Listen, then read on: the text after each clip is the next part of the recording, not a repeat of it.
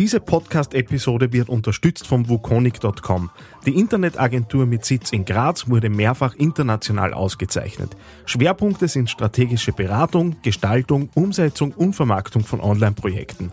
Online zu finden unter www.wukonic.com. TheAngryTeddy.com Podcast. Podcast. Social Media, Gadgets, Internet. Ja, nach einer kleinen berufsbedingten Pause hier im Podcast bin ich mit Ausgabe 102 des TheAngryTeddy.com Podcasts zurück. Berufsbedingt, äh, ihr habt es am Blog ohnehin gelesen, wir sind mit dem Thema E-Food innerhalb von Unimarkt bzw. Pfeiffer ein gehöriges Stückchen weitergekommen äh, und wie ihr euch vorstellen könnt, war das letzte Monat recht intensiv. Ich hoffe, ihr verzeiht mir, dass wir da ein bisschen pausieren mussten. Aber da waren jetzt gerade andere Dinge, die mich stärker gefordert und letztendlich auch dann dahin gebracht haben, dass wir jetzt wirklich kurz davor stehen, äh, das Thema E-Food äh, ordentlich herauszutreiben.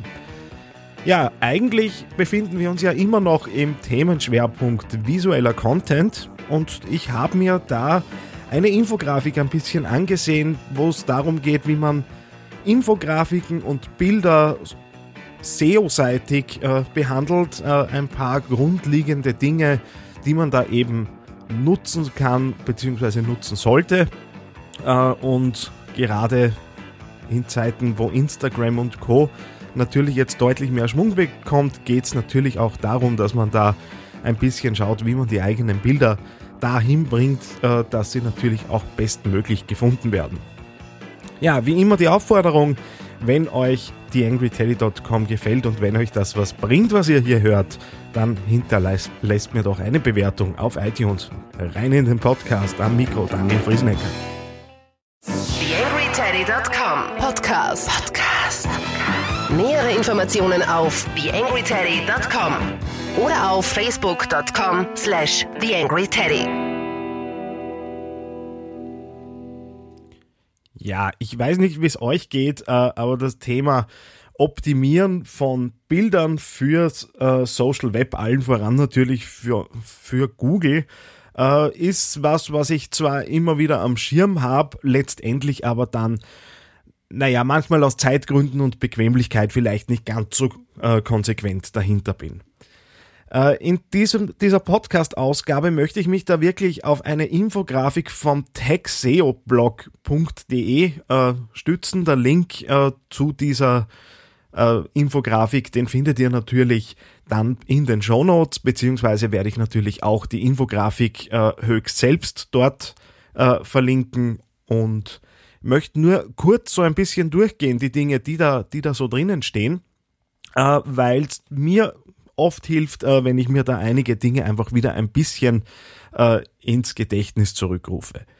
Jetzt ist es natürlich so, dass äh, SEO wirklich auch äh, religiöse Ausmaße annehmen kann und dass da vielleicht jetzt der eine oder andere SEO bei Details aus dieser Infografik nicht ganz zufrieden ist, äh, sieht man dann auch, wenn man sich die Artikel eben auf techseoblog.de äh, die Kommentare zum Artikel auf äh, diesem Blog sich eben ansieht, dass da ganz schön was an Diskussion äh, losgegangen ist.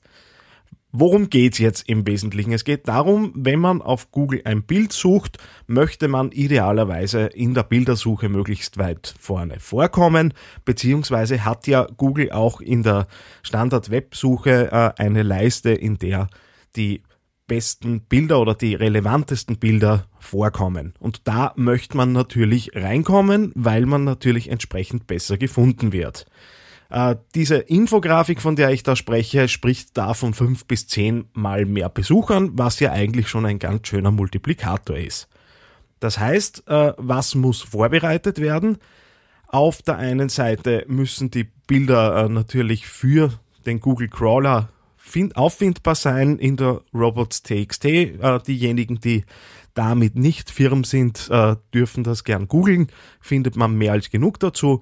Sollte also der Zugriff äh, für den Google Crawler gewährleistet sein und idealerweise auch äh, beispielsweise aus WordPress heraus ein alternativer Text äh, vergeben werden, um Google zu erklären, um was es in diesem Bild geht. Und wenn man eine Sitemap eingefügt hat, schadet das mal auch ganz sicher nicht.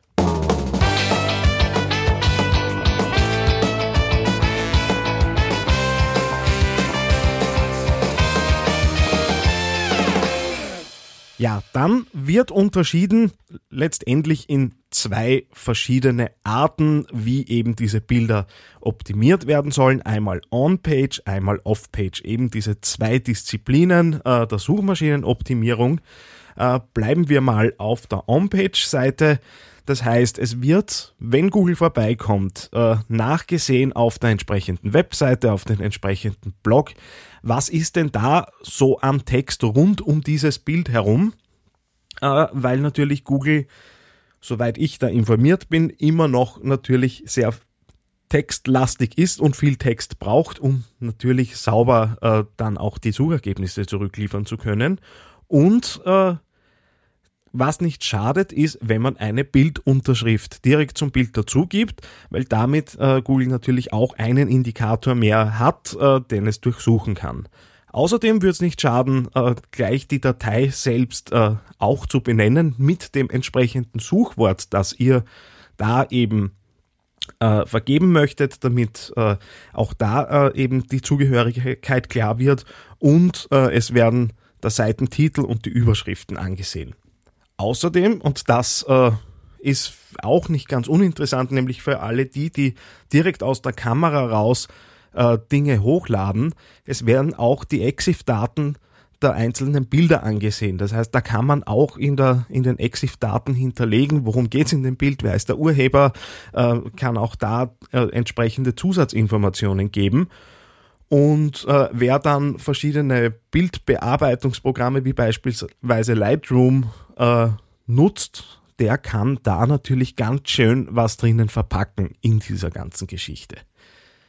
Das ist die eine Seite. Auf der anderen Seite geht es dann um die sogenannte Off-Page-Optimierung, sprich äh, um alles das, was im Internet zu diesem Bild passiert, nämlich äh, dass es ein und dasselbe Bild auf mehreren Quellen ver, äh, verwendet wird mit, dem entsprechend, mit der entsprechenden Verlinkung, äh, dann eben wieder auf das ursprüngliche Bild zurück äh.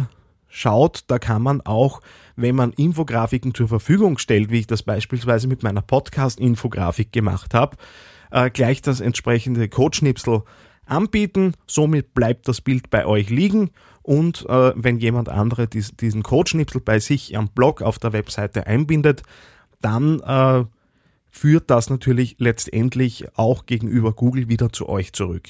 Und dann natürlich, welche Kopien von diesem Bild gemacht wurden. Sprich, was ist auf anderen URLs passiert, inklusive natürlich all dem, was äh, über Like und Google Plus und äh, sonstige Buttons passiert. Äh, das wird natürlich auch angesehen, wie weit verbreiten sich denn die von euch äh, eingestellten Bilder. Und zuletzt noch äh, eine Geschichte, wo es darum geht, dass sich Google anschaut, wie oft wird denn dann in der eigenen Suche überhaupt drauf geklickt, weil je öfter natürlich auf ein Bild geklickt wird, desto attraktiver und desto rele relevanter ist es. Podcastkurse in Österreich unter podcast-kurse.at. Podcast-kurse.at. Ja, am Ende der Infografik äh, ist dann äh, noch die Rede davon, wie lange es dauert, bis äh, ein Bild in Richtung Optimierung äh, dann eben auch im Ranking-Faktor nach oben steigt. Äh, und da sieht man halt auch recht klar, ohne da jetzt ins Detail zu gehen, dass äh, selbst wenn man ein Bild äh, nicht von Anfang an äh, richtig optimiert hat, dass man noch die Möglichkeit hat, was äh, nach oben zu bringen. Allerdings das natürlich, und das ist so eine Nano-Erkenntnis, äh, ein Bild, das von Anfang an ordentlich optimiert ist, entsprechend dem, was eben da jetzt vorher erklärt wurde, natürlich in der Relevanz bei Google deutlich weiter oben steht.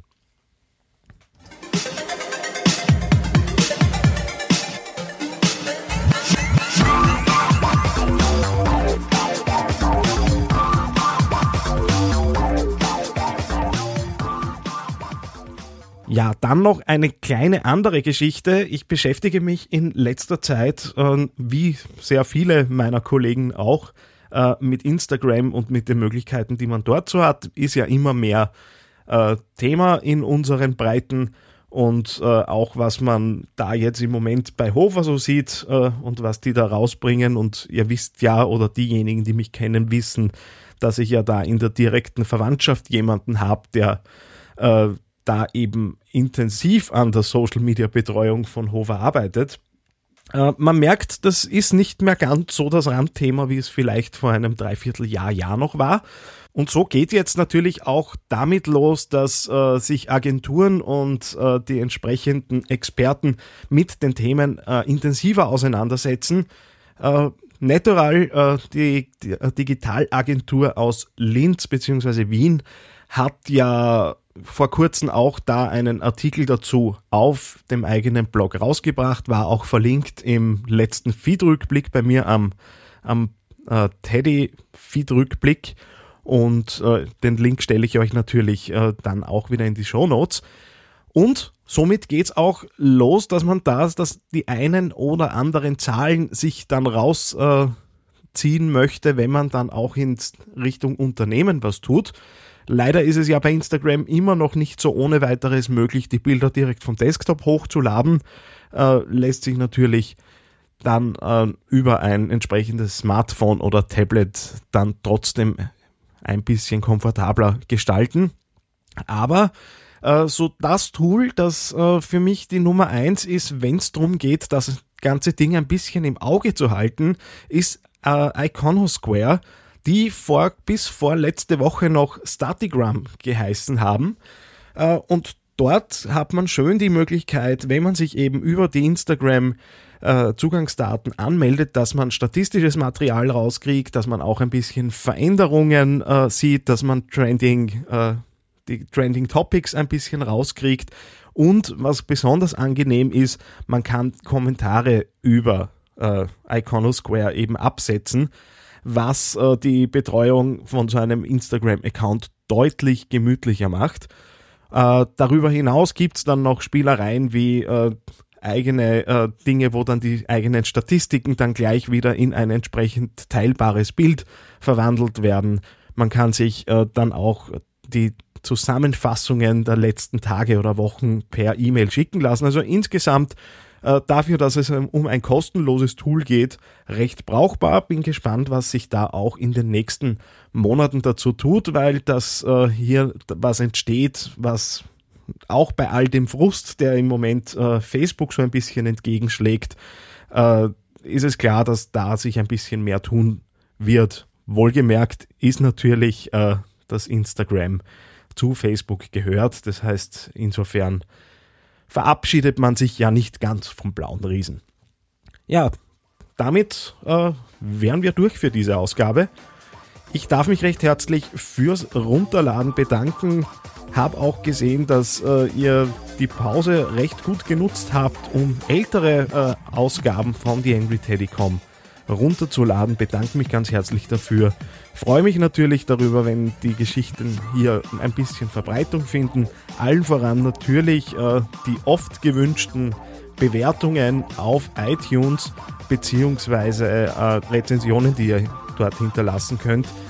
Wenn ihr euch fragt, wie komme ich dort überhaupt hin, auf theangryteddy.com surfen auf der rechten Seite, Seite in der Sidebar ist dann ein entsprechender Link, wo auch das iTunes-Logo zu sehen so, sein sollte. Und wenn ihr da draufklickt, dann seid ihr auch schon direkt dort, wo ich mich euch hinwünschen würde, damit ihr die eine oder andere Rezension hinterlässt. Ja, damit danke fürs Zuhören in der Ausgabe 102 des TheAngryTeddy.com Podcasts. Wir hören uns demnächst und möglichst bald wieder.